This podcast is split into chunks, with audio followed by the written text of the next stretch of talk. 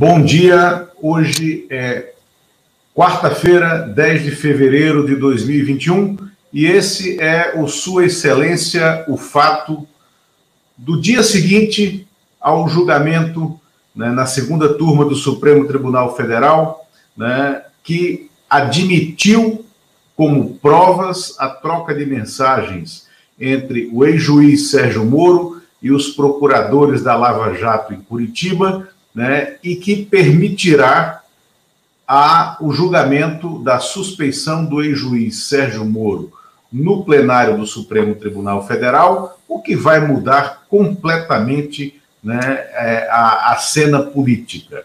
Teremos logo mais, ele entrará aqui conosco, né, como convidado especialíssimo da edição de hoje, o governador do Maranhão, né, Flávio Dino, do PCdoB, Flávio Dino, que é, é, deixou a magistratura, era juiz de carreira, para disputar eleições, para entrar no jogo político, né, filiado ao PCdoB, né, foi deputado né, federal e é governador do Maranhão no segundo mandato, muito bem avaliado, uma das vozes de maior credibilidade na política, né, e que costura um um, uma, uma, um acordo né, para que a esquerda participe de forma unida, né, dispute a eleição de 2022 de forma unida, e o nome dele é um dos nomes que está à mesa nessa disputa. O que nós, o que nós vamos discutir aqui? Primeiro, a crise sanitária e humanitária que segue afligindo o país, né? e o país que está absolutamente é, é, é, é, perplexo ante o vácuo de ação federal nesse combate. Né? É, um governo federal que não tem uma linha definida de atuação de combate. O governador Flávio Dino já está aqui no background, já vou colocá-lo no ar conosco. Governador, bom dia. Bom dia, um prazer falar com com vocês e com os internautas. Uma alegria poder trocar ideias sobre o nosso país e sobre o nosso é. Estado. Isso, governador, é uma honra tê-lo aqui. Né? Eu e o Eumano Silva é, é, é, pretendemos, nessa hora que nós temos aqui do seu, do seu dia, conversar sobre a crise sanitária e humanitária do país, né? É, esse, essa falta de uma liderança nacional federal, né, é, do governo federal, que, que, que consiga liderar ações para mitigar o que a gente tem, a crescente crise social brasileira, né, em razão dos reflexos econômicos e do, do reflexo da economia das famílias, dessa pandemia que perdura já desde o ano passado, e depois disso, a cena política, da forma como ela está posta, o julgamento da segunda turma de ontem. Né? É uma honra tê-lo aqui. Governador, é... é possível olhar o horizonte da pandemia e crer que nós estamos conseguindo estancar né, o crescimento do contágio ou a gente ainda é, está longe de dizer que a disseminação do coronavírus está sob controle. O senhor está aí no estado, no Maranhão, que é uma transição entre é, a floresta amazônica e o Nordeste, e nós temos a chamada variante amazônica né, do coronavírus, e que já começa a se disseminar é, é, pelo Pará, né, e creio que vocês têm uma preocupação muito mais forte que no resto do país, né, com o que está acontecendo aí. Como é que está a situação hoje da pandemia? Luiz, eu creio que, infelizmente, nós não temos ainda uma situação de controle, uma vez que a vacinação, infelizmente, lamentavelmente, foi mal dimensionada, mal planejada, exatamente pela ausência de uma política nacional é, clara. Isso é, faz com que hoje nós não podemos afirmar ainda que temos a saída da pandemia à vista. Nós temos, ao contrário, meses muito difíceis, com taxas de contágio ainda elevadas, em praticamente todo o território nacional, como você é, destacou, esse recorte regional, na Amazônia e também no Nordeste. Nós temos aqui uma dificuldade, porque tradicionalmente as síndromes gripais, as síndromes respiratórias agudas graves, se manifestam mais intensamente no primeiro semestre do que, do que no segundo semestre, por conta do regime de chuvas. As chuvas da Amazônia são, é, correspondem ao frio europeu no sentido de é, gerar ambos o mesmo efeito, o confinamento, a diminuição da ventilação dos ambientes, portanto, é, ambientes mais propícios à propagação de vírus. Há também o cansaço, o exaurimento da sociedade tudo isso, é natural que ocorra, há, portanto, uma dificuldade da imposição de medidas é, preventivas, restritivas, o nível de aceitação é, social hoje é menor do que nos meses de março, abril do ano passado, de modo que nós ainda temos situações muito graves é, a atravessar nos próximos meses. Isso vale praticamente para todo o território nacional. Essa questão do cansaço da sociedade, é, ela é, impactou profundamente Portugal, que na primeira fase, ou seja, no ano passado, é, foi um exemplo de combate é, ao coronavírus, teve uma disseminação muito controlada do vírus, um número de mortes muito reduzido, é, reduziu o cuidado, né? houve uma abertura muito grande, em razão disso, uma explosão do número de casos, e há três semanas Portugal vive um novo lockdown, que deve se estender até março, mas eu estava vendo hoje o, o, índice de contágio, a, a velocidade de disseminação do vírus já caiu em 50%. O senhor acha que teremos que é, é, colocar em, na mesa a possibilidade de um novo lockdown, né, ou de novos lockdowns setoriais, ou estaduais, ou municipais, nos próximos meses, porque a velocidade da vacinação ainda não é a ideal?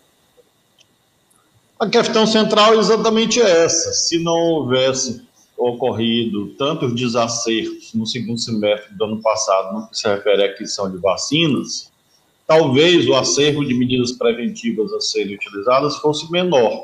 O fato é que a vacinação, como nós sabemos, é, está muito, muito, muito longe de alcançar 60%, 70% da população, que é o patamar que os especialistas dizem que é o recomendado para gerar o efeito de, de, da chamada imunidade coletiva e, portanto, conter e erradicar o coronavírus. Daí, é, em razão de, deste fato é, que se mantém, nós, com certeza, precisamos debater isso. Tenho feito esse, no nosso Estado esse esforço de convencimento coletivo, porque o Estado não é só coerção, o Estado deve ser consenso social também. Às vezes eu sou cobrado, ah, tem que sair multando e prendendo todo mundo. Isso é uma utopia, além de ser inexequível. São 7 milhões de habitantes, eu teria que ter 3 milhões de policiais. É, uhum. 3 milhões e meio, um policial para cada dois habitantes.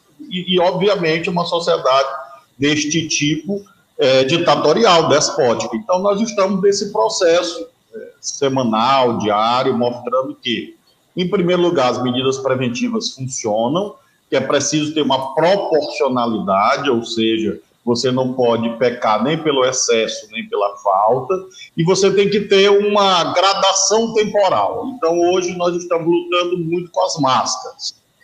É, Luiz, se a sociedade hoje usasse máscaras, o efeito já era muito poderoso. O problema Isso. é que, mesmo algo trivial é, como este, eu refiro máscaras em locais públicos, de aglomeração. Usar na, na sua residência para dormir. Claro que não.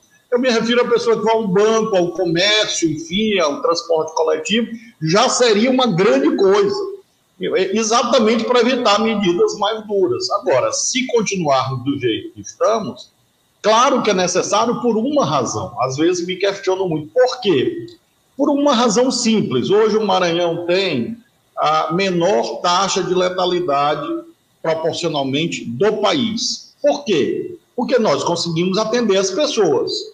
No uhum. primeiro boletim do dia que eu recebo do secretário, sete horas da manhã, ele me passa os principais hospitais regionais. Ora, hoje eu tenho ocupação superior a 80% em praticamente todos os hospitais regionais, é, não só em São Luís. Ora, numa situação desta, se os municípios não entram, se o setor privado não entra, nós vamos caminhar para um colapso.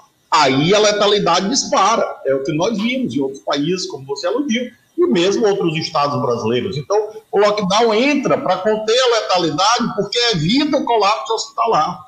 Porque aí a pessoa morre, às vezes, não é nem, nem tanto pela gravidade do quadro que eventualmente ele tem ou vai desenvolver. Ela morre porque ela não tem assistência.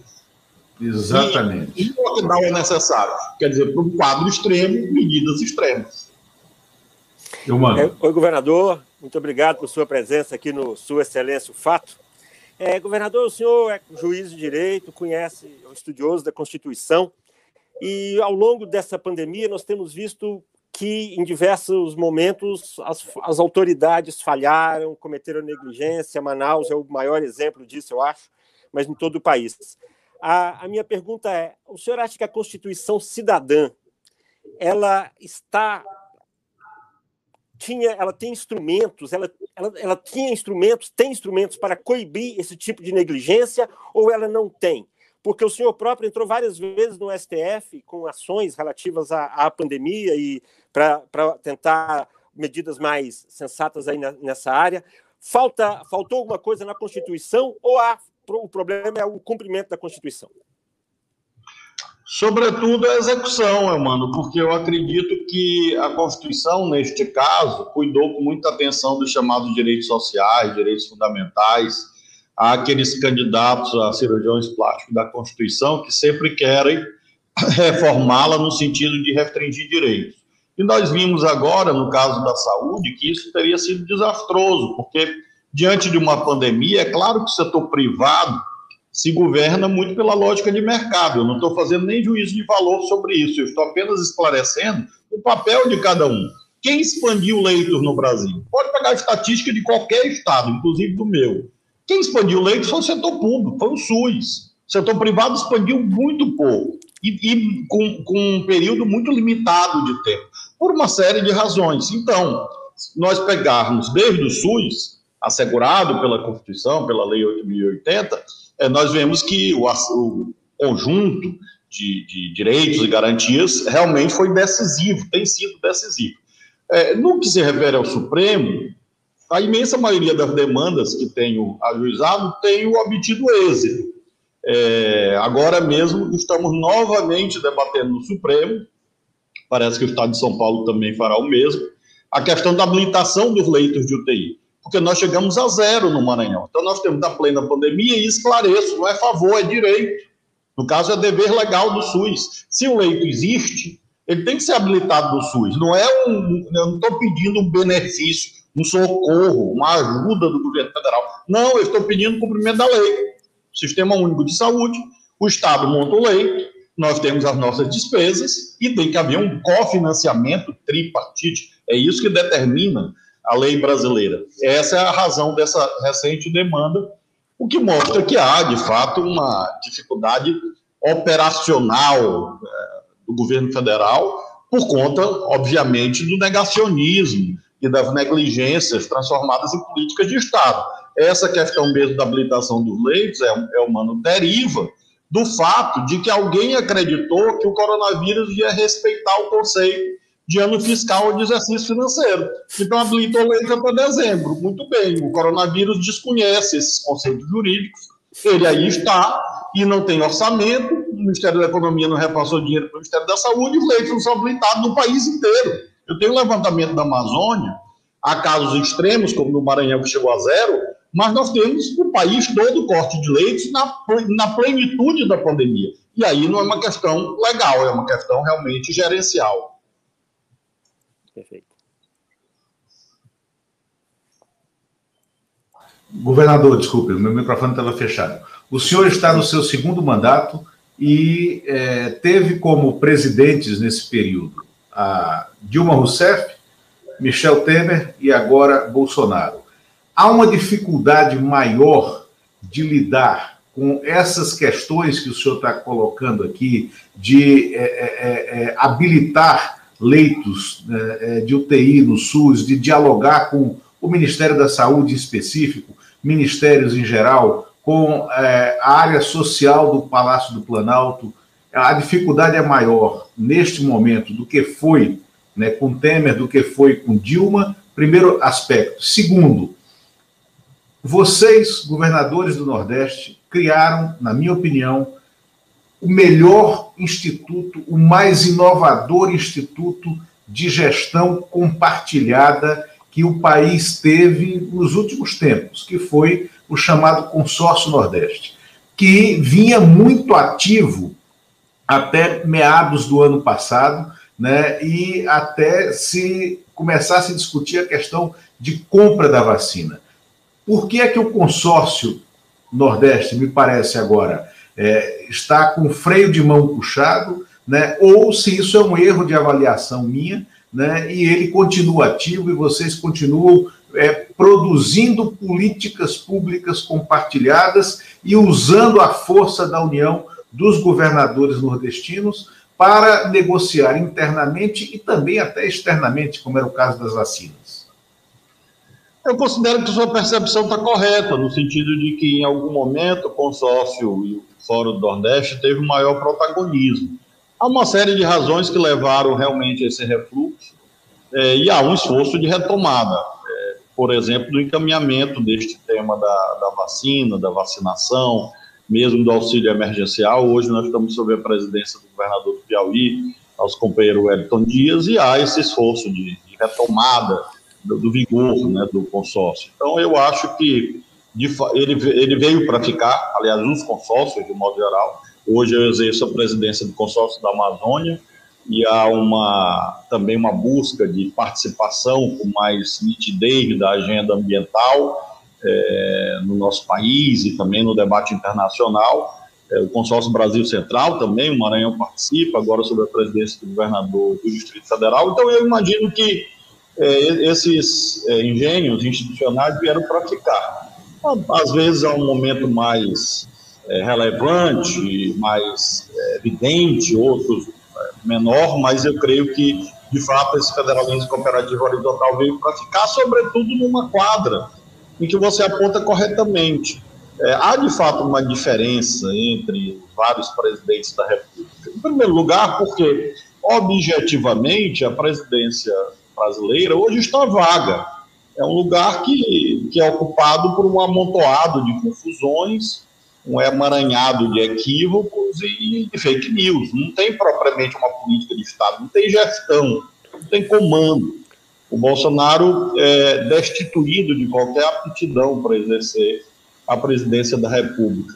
Às vezes eu tenho a impressão que falta, inclusive, apetite. Quando ele diz que a vida dele virou um inferno, etc., eu acho que é talvez uma certa estratégia de marketing, de dizer que é um martírio, uma vítima, mas eu, a, a impressão que se tem é que o homem atormentado, que pouco dorme, é, sempre é, preocupado, nervoso com essas teorias conspiratórias. Então, é, uma pessoa desse tipo não consegue gerir um país com tantas dificuldades é, de falta de discernimento, conhecimento, de falta de comando da máquina. Você vê a infraestrutura do país sendo destruída, desindustrialização a passos largos, inflação de alimentos, a gestão sanitária absolutamente equivocada. Então, é muito difícil, muito difícil comparar o Bolsonaro com qualquer coisa que o país já tenha visto. Certamente é o que de pior já houve na gestão do país, desde que Pedro Alves Cabral aportou por aqui. Então, eu, isso faz com que o papel dos estados se aumente, se, se, se torne mais relevante, como tem tornado. Se não fosse os estados, nós não teríamos gestão é, da pandemia e de outros temas tantos, em que nós estamos governando sozinhos, praticamente.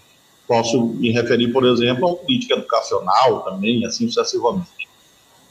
Eu mano. Governador, nessa questão do, do Bolsonaro, é, existe no, no, no, Congresso aí mais de 60 pedidos de impeachment, e os, os, o, mas o Bolsonaro ele conseguiu eleger, participar da eleição dos dois presidentes, da Câmara e do Senado. O senhor acha que isso, apesar dessas, desses dois aliados do Bolsonaro, do presidente, era no legislativo, o senhor acredita que exista é, força política, existe ambiente para que um movimento pelo impeachment do Bolsonaro ganhe força, apesar da, da, dos dois presidentes aliados? Creio que ainda não, mano. Desde o ano passado, até havia e há uma cobrança muito grande sobre o ex-presidente da Câmara, Rodrigo Maia. O certo é que nunca houve maioria na Câmara para é, sequer tramitação do pedido de impeachment. Esse é o fato.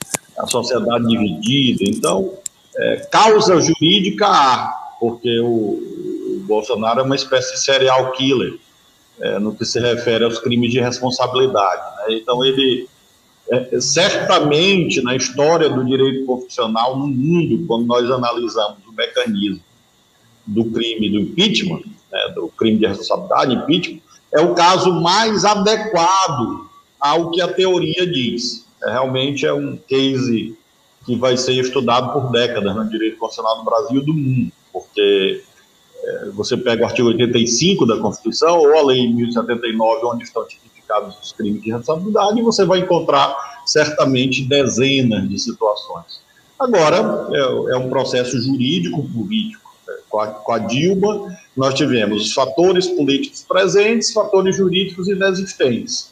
Com o Bolsonaro, no momento, é exatamente o oposto. Você tem os fatores jurídicos existentes, fatores políticos inexistentes, e como são casas políticas que julgam, nesse instante, é, não é possível, embora fosse necessário, vislumbrar o pedido de impeachment. Agora, isso muda muito rapidamente. Vocês são jornalistas experientes de muitas décadas e sabem que também a leitura em relação, por exemplo, ao ex-presidente Collor mudou em três meses.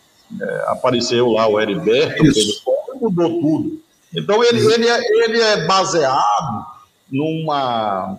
lastreado numa. numa um alicerce muito frágil. Né? Porque tem todos esses problemas dos filhos, de Queiroz, não sei de quem, de advogado, de milícia. Então, uma hora, uma hora dessa, isso tudo pode aparecer. E aí o quarto muda, né?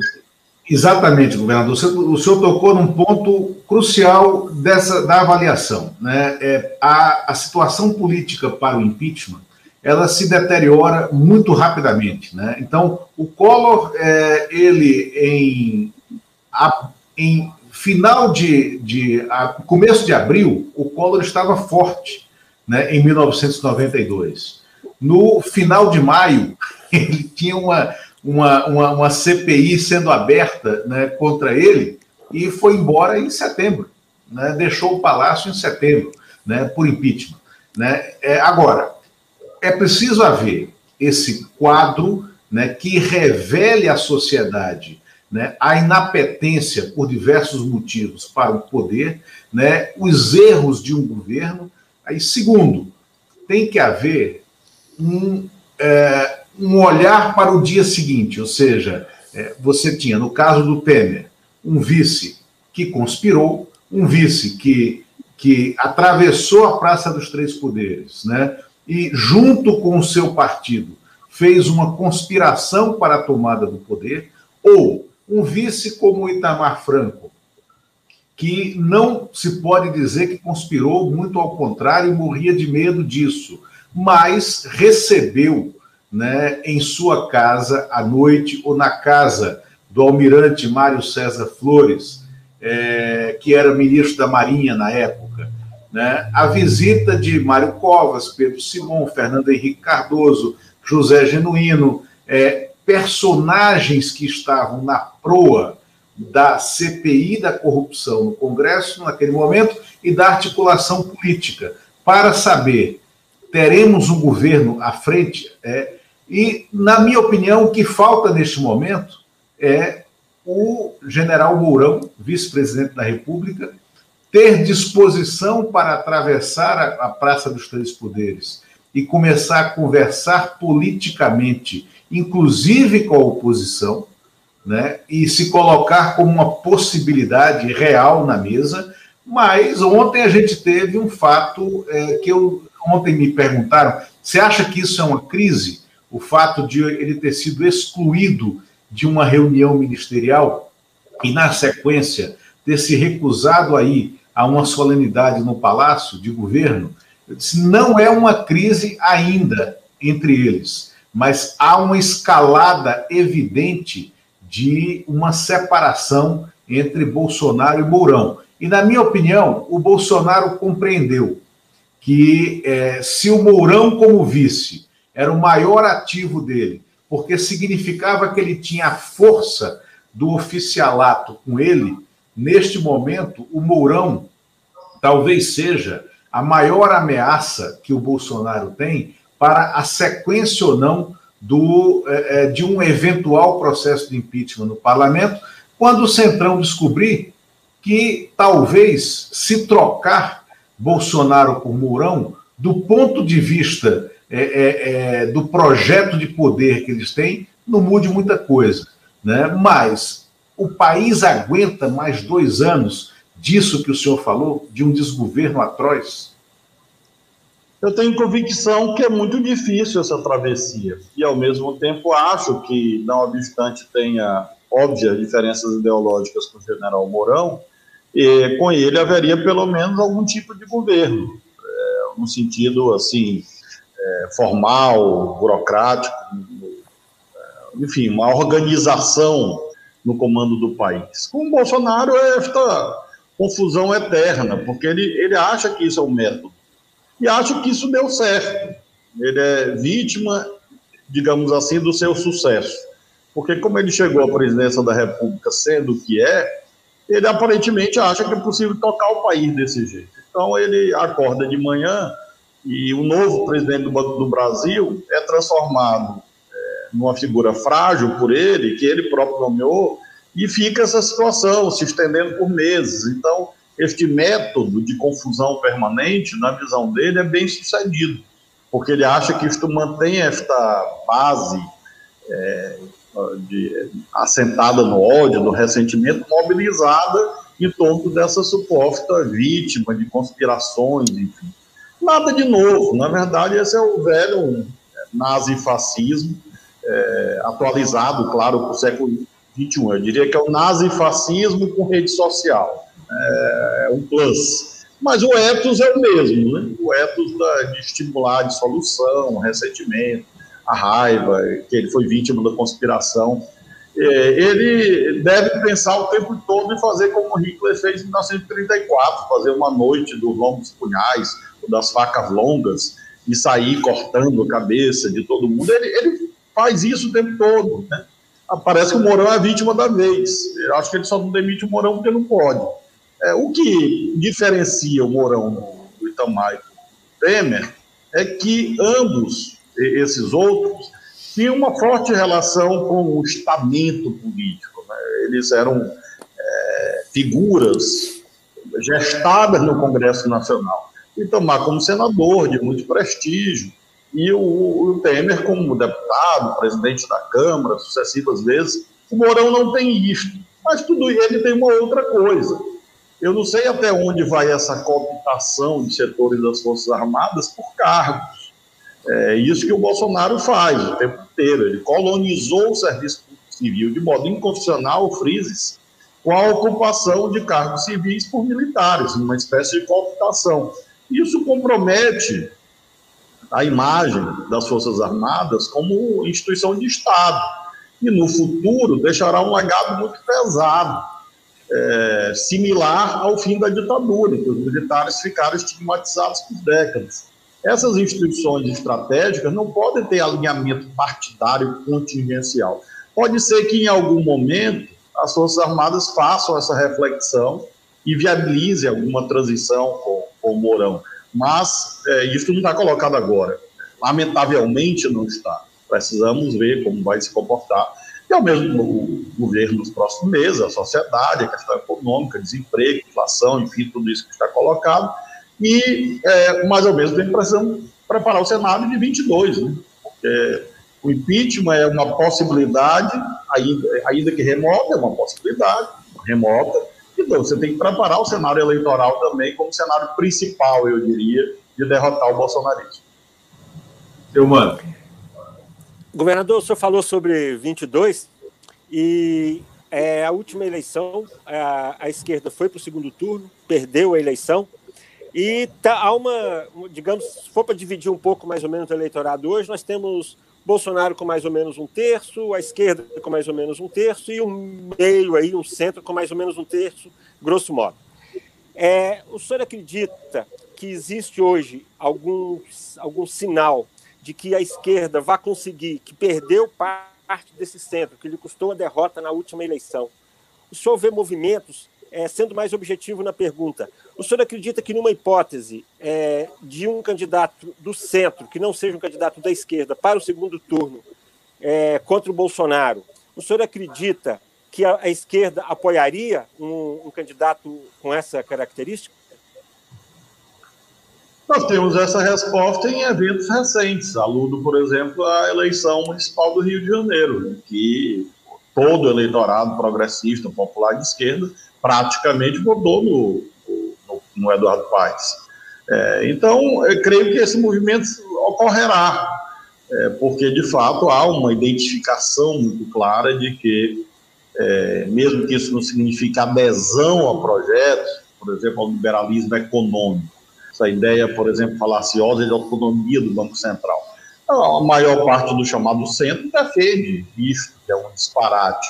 Agora, nós não vamos concordar com esta agenda, obviamente. Agora, é muito melhor fazer oposição e morar, no, viver num país em que há governo, mesmo que não seja igual aos nossos sonhos, do que viver no pesadelo é, bolsonarista, que leva vidas, leva pessoas, leva a floresta amazônica, leva o Pantanal, enfim. Então, é, a questão que se coloca é a oposta. Eu acho que, quanto à atitude da esquerda, não teria dúvida. Minha pergunta é invertida. É, se de fato for, novamente, imaginemos o candidato do nosso campo contra o Bolsonaro, esse dito centro nos apoiará ou vai é, novamente achar que o mal menor é a barbárie bolsonarista?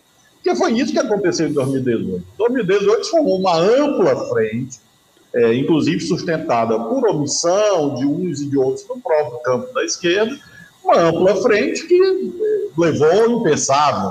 É, é, perder do Bolsonaro é muito difícil. E o Haddad seguramente não merecia perder do Bolsonaro. Realmente... E, com, e com um agravante para esse pessoal, governador, é porque muitos deles conheciam o Bolsonaro claro, e sabiam claro, que o Bolsonaro não conseguiria governar. E isso é muito grave para eles na biografia deles. Eu acho, é, Luiz, e, e, e, muitos vivam bravo o que está ocorrendo. O presidente muito fraco, sujeito a todo tipo de chantagens. É, você pode pegar a execução orçamentária no país qual é a situação? O Tarcísio, que é tido e havido como um bom gestor, e eu creio que, que pode ser, eu pouco conheço, mas vamos imaginar que seja um bom Você gestor. está falando do ministro Tarcísio né, da infraestrutura. Da, da, infraestrutura. Ele não tem dinheiro para tapar buraco de estrada. As estradas federais no Maranhão estão destruídas. E aí a gente faz apelo ao DENIT, ao Ministério. Eu digo a gente, eu não, que eu nem me meto muito nessas coisas. A bancada federal do Maranhão os deputados federais, senadores vão lá, eles não, é o menor orçamento do DENIT da história. Então, é, você pega a execução orçamentária, o governo federal é muito frágil. E onde é que está o núcleo da execução orçamentária hoje? No Congresso, porque é freios e contrapesos. Presidente fraco, Congresso mais forte ainda. É isso que aconteceu. Então, o, o, Bolsonaro é uma espécie de, de refém desse, é, de, desse conjunto de corporações e de interesses econômicos, financeiros. Como disse, é um homem atormentado, que não governa, que não dirige, que não tem dinheiro para nada, é, ou para praticamente nada nos seus gastos vinculados, mal e mal. É, essas coisas que ele tenta fazer esses gestos para Forças Armadas, para não sei o quê, você espreme o governo, o que, é que o governo tem? Tem o auxílio emergencial, que o Rodrigo Maia é, é, foi quem conduziu, e você tem é, é, o, o, resto, são essas coisas de armas, de ataques, de desvarios, não tem mais nada, tem nada. O governador não tem uma política pública. Então, Sim. um presidente muito frágil. E isso, esta foi a razão pela qual uma parte do dito centro preferiu esta coisa que todos conheciam, porque foi deputado federal, então todos conheciam, é, é, em detrimento do país. Por isso que eu devolvi a questão do Elmano com, essa, com esse aspecto. E veja, para concluir, Luiz, isto não se refere a um olhar em que, por, por sua vez, a esquerda se coloca como vítima. Foram também erros nossos que levaram a isso. E esses erros, em larga medida, permanecem. Por quê? Quando você fala de polarizar este terço que o Mano fez alusão, é preciso ter uma política para isso, uma atitude consciente de buscar este terço. E eu não vejo isso. Você tem que fazer modulação programática, você tem que baixar a bola, dialogar de modo amplo, porque se você repete os mesmos passos de 2018, provavelmente o resultado será o mesmo. E isso é uma tragédia. Então, eu não, quando eu faço essa crítica ao dito centro, não é eximindo a esquerda, eu estou chamando a atenção que, se acontecer essa adesão do centro ao bolsonarismo, se forma uma frente ampla do lado de lá, e nos derrota, e nós temos que evitar isso. Para evitar, é preciso construir uma frente, frente ampla do lado daqui. Aí, quando eu falo em frente ampla, vem é, uma, uma parte da, do pensamento de esquerda e diz assim: frente ampla com quem? Com o povo, minha gente. Com a sociedade, com o empresariado, com o microempresariado, com os setores religiosos. É isso que é frente ampla. E o pessoal fica buscando letrinha. Pode ser uma letrinha, eu não quero saber letrinha, estou falando da sociedade. Excelente colocação do senhor, porque aí é, a gente está discutindo aqui a necessidade urgente de um novo é, auxílio emergencial. É preciso que exista, porque o povo está passando fome. A tecnocracia do governo federal resiste a fazer, porque vai impactar as contas públicas é, vai é, é, bater e vai furar o teto de gastos que eles que criaram, porque esse teto foi criado de maneira desumana, na leitura fria né, da, da, da, da cena nacional, feita por esses mesmos tecnocratas que agora não sabem o que fazer com esse bode que colocaram na sala, né? mas a oposição, por quê? Se o auxílio emergencial de 600 reais que é, deu uma, um fôlego e uma sobrevida à, à avaliação do presidente da República, do qual ele se nutre, que é uma espécie de criptonita dele, porque é de maneira completamente embaçada ele, ele, ele, ele se energiza com essa criptonita, mas sem saber, sem ter nenhum apetite, nenhuma, nenhum preparo né, é, para governar de fato, porque não existe um projeto de país colocado em tela, a oposição, que foi fundamental para a criação desse auxílio emergencial, não pode dessa vez né, é, deixar que esse argumento, que esse discurso fique totalmente no colo do Bolsonaro e do governo federal. Como fazer isso? Porque aí são vocês que estão exigindo e falando isso, assim como são vocês, governadores, que estão criando as políticas públicas de gestão na pandemia, em razão da ausência de uma liderança. E um terceiro ponto que vem é, bem ao encontro do que o senhor falou, falou agora, é, há uma, uma, uma inaptidão da esquerda para voltar a dialogar com a sociedade e trazer essa sociedade para o seu campo de luta, de luta e de resistência contra isso. Eu vejo isso, sobretudo, na forma como se guetizou né, a discussão religiosa. É, ou seja, lideran as lideranças evangélicas ficaram extremamente é, é, é, é, apartadas dessa, desse diálogo com a esquerda, muito em defeito, muito em razão dos defeitos dessas lideranças, mas existe sim é, um Brasil evangélico que pode ser chamado para dialogar com vocês, né, com as esquerdas. E os partidos estão deixando de fazer isso é, e trocando isso por falar mal né, das grandes lideranças, que têm os seus interesses, têm as suas agendas e que muitas vezes isso está descolado da realidade do povo. Então, o que fazer para mudar essa realidade? Vocês têm conversado sobre isso? É, o senhor está colocando isso aqui, olha, é, o senhor pertence a um partido comunista, Partido Comunista do Brasil, né? É, mas e, isso é absolutamente irrelevante do ponto de vista da capacidade de diálogo que tem. E muitas vezes eu vejo que o senhor tem um diálogo muito mais franco e, e, e fluido do que setores da, da esquerda, né, de dentro do próprio PT, que parecem muito fechados e muito amargurados com o passado recente do país. A questão principal, Luiz, me parece é, uma, eu tenho chamado uma atitude metodológica diante dos desafios futuros. É, se você fica preso a um olhar retrospectivo, é claro que você perde a dimensão prospectiva. E é isso que nós estamos vendo, de um modo geral. É, é, às vezes o debate político muito pautado por um olhar culpabilizador eu, por exemplo, ouço assim.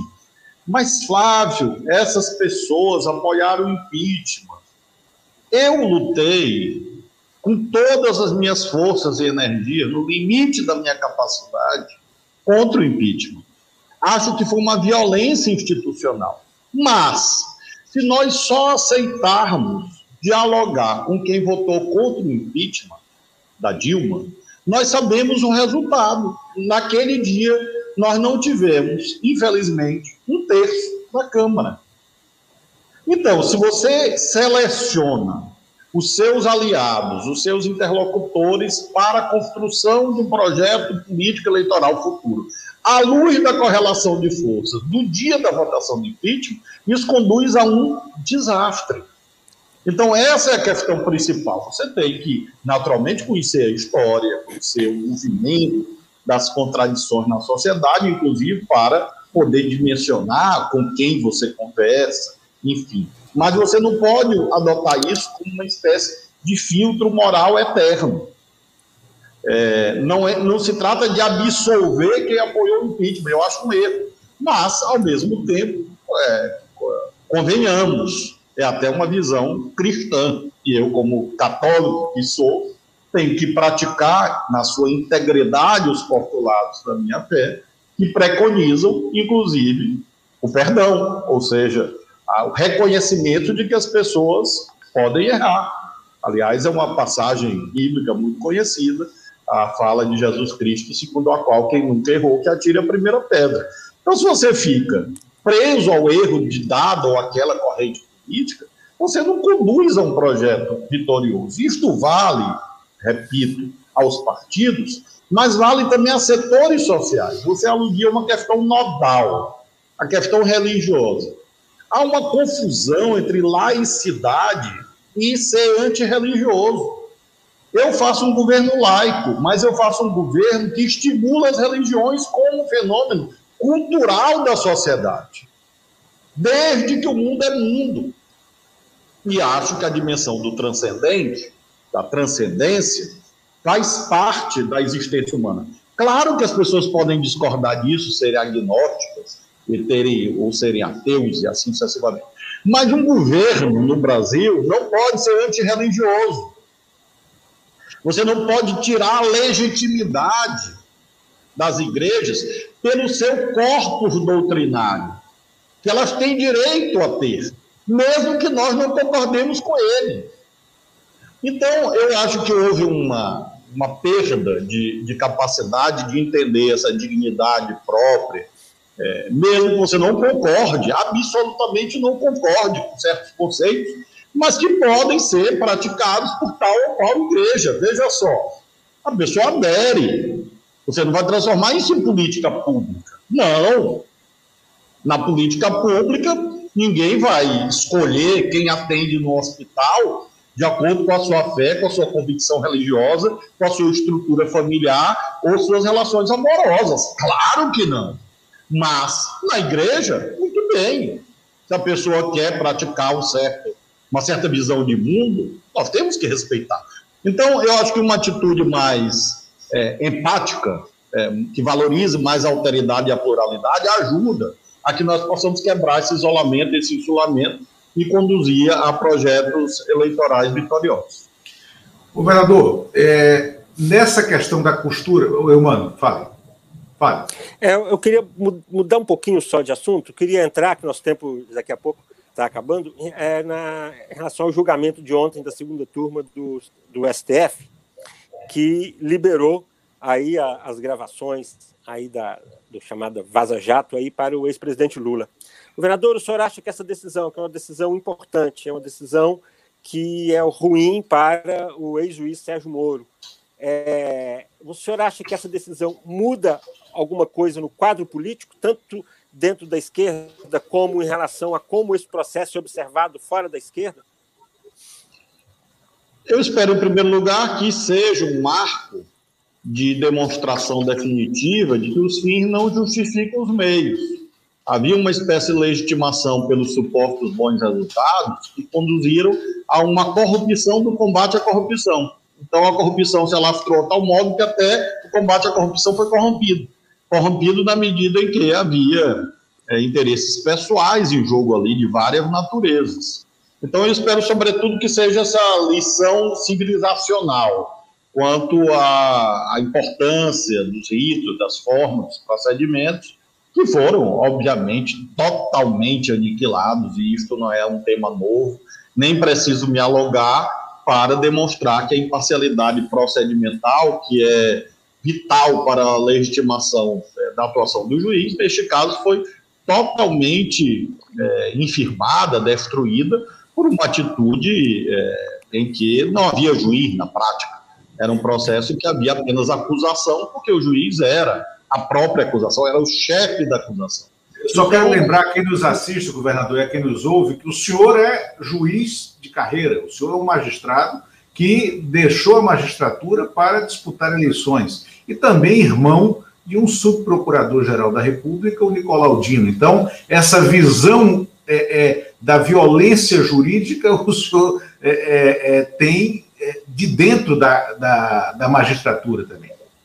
E, e é, boa lembrança, Luiz, porque exatamente é, essa experiência de mais de 12 anos na magistratura federal me fazem dizer que é um disparate é, essa ideia difundida segundo a qual tudo que aconteceu em Curitiba é comum, é usual. Não, não é comum, não é usual, não é trivial. Eu acho que os juízes e os membros do Ministério Público tinham que ser os primeiros a dizer isso. Porque eu nunca vi aquilo. Nunca vi a vida. Claro que você pode ter anomalias de outro tipo, do juiz que se corrompe, etc. Mas aquela atitude cotidiana do juiz dirigindo a acusação, eu nunca vi isso na vida. E dizer que isto é comum, ora, vamos imaginar que o Moro fosse um juiz moderno e admitisse peticionamento por WhatsApp. Ah, moderno, chique, que fosse para ambas as partes não apareceu ainda uma mensagem da defesa. É, provavelmente a defesa dos acusados, em geral, não só do ex-presidente Lula, não tinha o WhatsApp do juiz, mas o, o Ministério Público tinha e havia uma petição e um intercâmbio de informações com, com uma das partes. Se fosse com as duas, muito bem, admitamos, é algo inovador no mundo. O juiz por WhatsApp. Tinha não só o WhatsApp, tinha o WhatsApp e o Telegram. Telegram, exato. Então, é claro que tudo isso faz com que nós vejamos que havia um projeto político, ideológico, subjacente é, à Lava Jato. Não nego a corrupção, que infelizmente havia, gravemente, havia e há. A corrupção política envolvendo setores do mercado havia e há, em larga medida. Porém, é, você não pode, em nome de uma causa, destruir pessoas ou posições políticas apenas porque você não gosta. Porque isto abre uma porta para toda sorte de delírios, de perseguições, de intuitos autoritários. Por isso, eu acho que muda nesse sentido, porque é, fica recomposta, em larga medida, a autoridade política do ex-presidente Lula, que, a meu ver, tem um papel insubstituível no nosso campo. É, eu escrevi um artigo que foi publicado é, no jornal Globo algum tempo atrás, chamava Os Caminhos de Mandela, algo assim.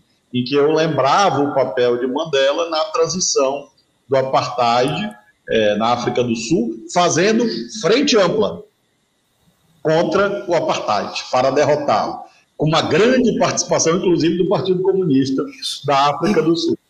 Dialogando, inclusive, com alguns que foram seus algozes, né? alguns que concordaram com é, aquelas violências repetidas do apartheid e que, em algum momento, se arrependeram, né? tiveram vergonha né? E o Mandela então foi procurá-los, né? É isso. Né? É, então eu acho que é, é preciso e ele tinha uma condição única, porque eu acredito, evidentemente, que a história é governada por processos é, objetivos, coletivos, mas por outro lado, é, a estas alturas, é, não há dúvida que é, certas circunstâncias são definidas, às vezes, por atitudes individuais é o papel do, do agente, do, da, do, personagem na história.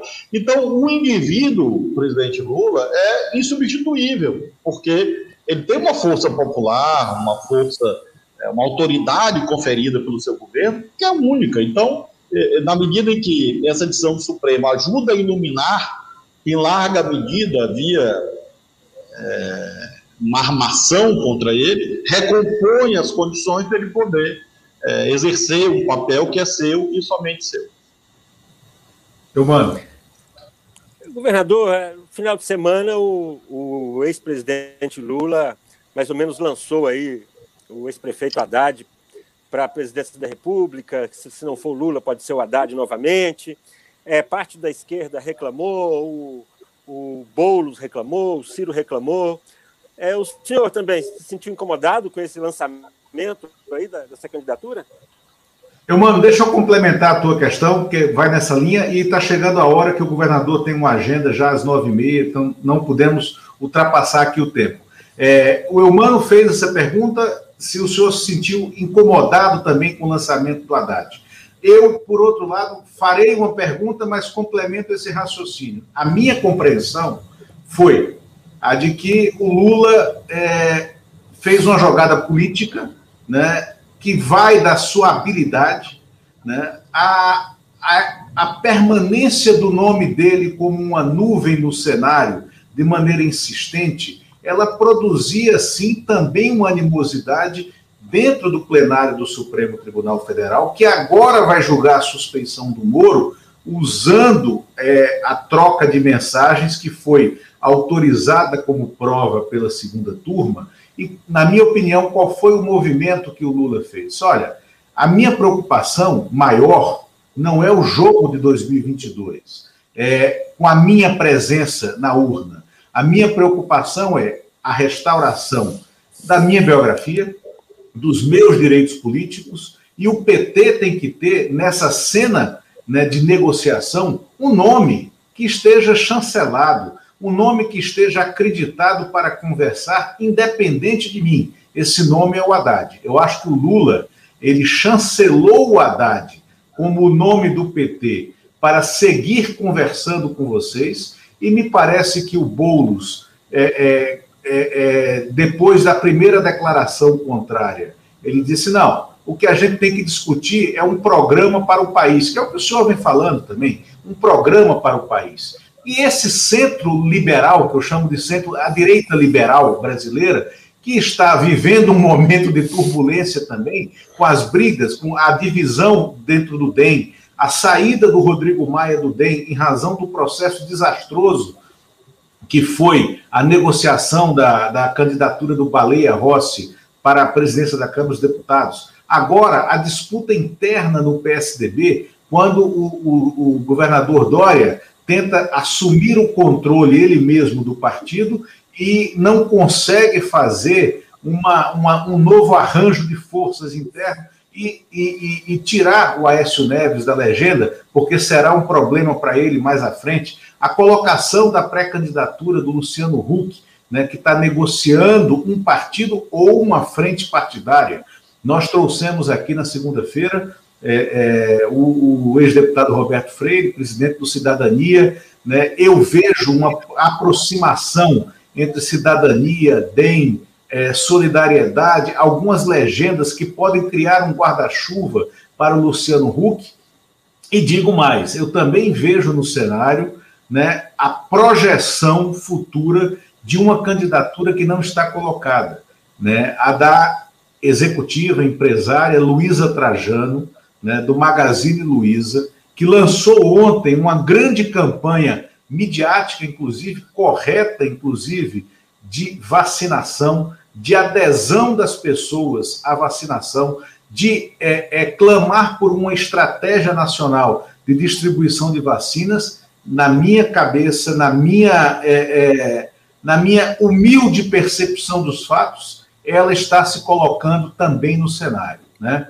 É, mas, voltando à pergunta do Eumano, é, o senhor ficou incomodado com essa colocação do Haddad? Sentiu que foi uma tentativa do Lula de se impor no, no processo? Ou é diferente e vocês estão conversando apesar disso? Incomodado, certamente que não, até porque eu tenho uma boa relação com o ex-prefeito Haddad. Então, eu é, considero que a questão principal não é o nome, a questão central é, é, o processo e o programa. O nome pode ser qualquer um, pode ser inclusive o Haddad. Mas a questão central é com qual programa, para quem você fala, qual é o processo, é, para que você possa é, ter alianças e sustentação para vencer a eleição. É, o meu, meu ofício não é propriamente marcar posição. Meu ofício é, é vencer eleições para implementar transformações na sociedade. Então, esta é a carência. Pode ser que isto seja suprido nos próximos meses. Ah, às vezes o pessoal do PT diz assim: não, o programa nós temos. Muito bem, mas eu lembro um velho filósofo é, Karl Marx que diz que não bastam que as ideias existam, não basta os filósofos interpretar o mundo, cabe transformá-lo, e ele diz que as ideias só se transformam em força material quando elas são apropriadas pela sociedade. Está na tese sobre Feuerbach. Então, é, não basta dizer, não, nós temos aqui um, uma folha de papel e dizer que esse é o programa. Não, eu me refiro ao programa construído coletivamente, construído socialmente, porque, como você, Luiz, disse, o quadro é bastante plural, multifacetado, instável, porque é, é próprio desse, de, daquilo que o Gramsci chamou nos anos 20 século XX de interregno. Nós estamos no interregno gramsciano 100 anos depois, o que pode resultar, nós sabemos que o interregno gramsciano, quando gente se aludia à Itália, é, resultou é, no apogeu do nazifascismo nos anos 30 e início dos anos 40. Não desejamos isso para o mundo. Então, nós precisamos, nesse momento de perplexidade, afirmar alternativas programáticas nítidas, claras, transformadoras e que sejam construídas coletivamente. Esse é o ponto central. É, por isso eu não me senti pessoalmente incomodado, até porque candidato a presidente, qualquer um é, que tenha partido pode ser. Então eu não, não, vejo nenhuma criminalização nessa atitude do PT. Apenas faço o alerta de que é, os mesmos passos costumam conduzir aos mesmos resultados. Então eu preciso construir de modo diferente, com mais tempo e ver quem são os parceiros, para além da esquerda. É, acho que essa é, é a questão central que eu realço. E espero que isto aconteça nos próximos meses. Às vezes, é, eu vejo muito um, uma, uma, atitude muito autocentrada, é, muito narcisista, eu diria, é, de uma parte da esquerda. E isso é um erro gravíssimo. Esse é, esse é o ponto principal, a meu ver, porque não basta que nós achemos que nós somos os melhores. Isto não é apenas um concurso público. É um jogo democrático não é um jogo é, que se define pelo mérito individual. Ah, o Haddad é muito melhor do que o Bolsonaro. Claro que é, mas de nada adianta nós sabermos disso se a maioria da sociedade não entende assim. Então, esse é o questão central. O ofício político é um ofício dialógico, persuasivo, e não é propriamente da imposição de certezas individuais. Então, esse processo mais amplo, mais aberto, mais plural, que eu acho que é vital, e isso exige, faço questão de sublinhar mais uma vez, modulação programática.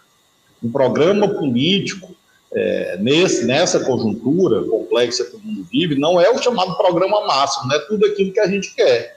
É aquilo que é, dialoga entre as nossas utopias e o possível para que você possa, nesta modulação, encontrar o caminho de vitórias eleitorais. É, eu, eu, portanto, me incomodo com a ausência desse processo, e não com o nome tal ou qual. É, eu queria, é, finalmente, fazer apenas um comentário a uma passagem do, da sua é, digressão há pouco sobre a conjuntura, e também houve a pergunta anterior sobre o Supremo, apenas para sublinhar, embora para grande parte do público não seja necessário, que essa decisão do Supremo de validação das, das chamadas provas ilícitas é, foi absolutamente correta, não tem nada de inovador, basta pensar, basta pensar na seguinte situação, cogitemos de um juiz que condenou alguém a ficar 30 anos preso, por hipótese, ou em alguns países que praticam pena de morte, condenou a pena de morte. E um mês depois que ele profere a sentença, vem ao seu conhecimento uma prova ilícita, colhida de modo ilícito, mas de modo cabal demonstrando que aquele cidadão é inocente. Alguém ia cogitar que o juiz ia dizer: não, como essa prova foi obtida de modo ilícito, esta pessoa vai ficar presa 30 anos, mesmo eu sabendo que ele é inocente. Ou, ou dizer: não, ele vai ser executado porque essa prova é inadmissível, uma vez que foi colhida de modo ilícito, mesmo eu sabendo que ele é inocente, eu não posso admitir essa prova. Ou seja, do ponto de vista doutrinário jurisprudencial, não há dúvida alguma de que essas provas, dessas mensagens, ainda que fruto de um ato ilícito, ou seja, interceptação ilegal, podem ser usados, podem ser usadas pela defesa exatamente porque elas são provas cabais de que não houve um julgamento justo. Então o Supremo não inovou nada. Isso é uma construção doutrinária e jurisprudencial no mundo democrático há décadas. Basta ler qualquer manual de, de processo penal ou direito constitucional que você vai encontrar esta afirmação de que provas ilícitas, mesmo provas ilícitas, podem ser usadas pelo direito para é, cumprir o direito de defesa com um elemento ou mais no chamado artigo 5 155 da Constituição, contraditório para a defesa, que exige a chamada paridade de arma. Ora, aliás, um dos ministros ontem, acho que foi a ministra Carmen Lúcia, que disse, ora, se todo mundo lê as mensagens, a polícia lê, o Ministério Público lê, o juiz lê, só a defesa que não pode? Que processo justo é esse? Quebra a chamada paridade de armas, a igualdade de condições no processo, que é um elemento de legitimação democrática do processo judicial, uma vez que os juízes não são eleitos. Então, a imparcialidade procedimental não é uma firula, não é uma filigrana, é de fato um elemento de legitimação da atividade judicante, que foi quebrado nesse caso. Por isso que é, é eu queria apenas confirmar que o Supremo Tribunal Federal sequer inovou. Na verdade, graças a Deus, deu cumprimento aquilo que juridicamente nós sabemos que é o correto. Como adiante também deve declarar e reconhecer a escandalosa suspeição do ex-juiz do ex Sérgio Moro, por quê? Não é porque o Lula quer, é porque o Código de Processo Penal diz, desde 1941, o Código de Processo Penal diz que o juiz, que é inimigo capital de uma das partes, e o juiz que aconselha uma das partes é suspeito. E esse Código de Processo Penal diz também que um ato proferido por um juiz suspeito é nulo. Isso está escrito desde 1941.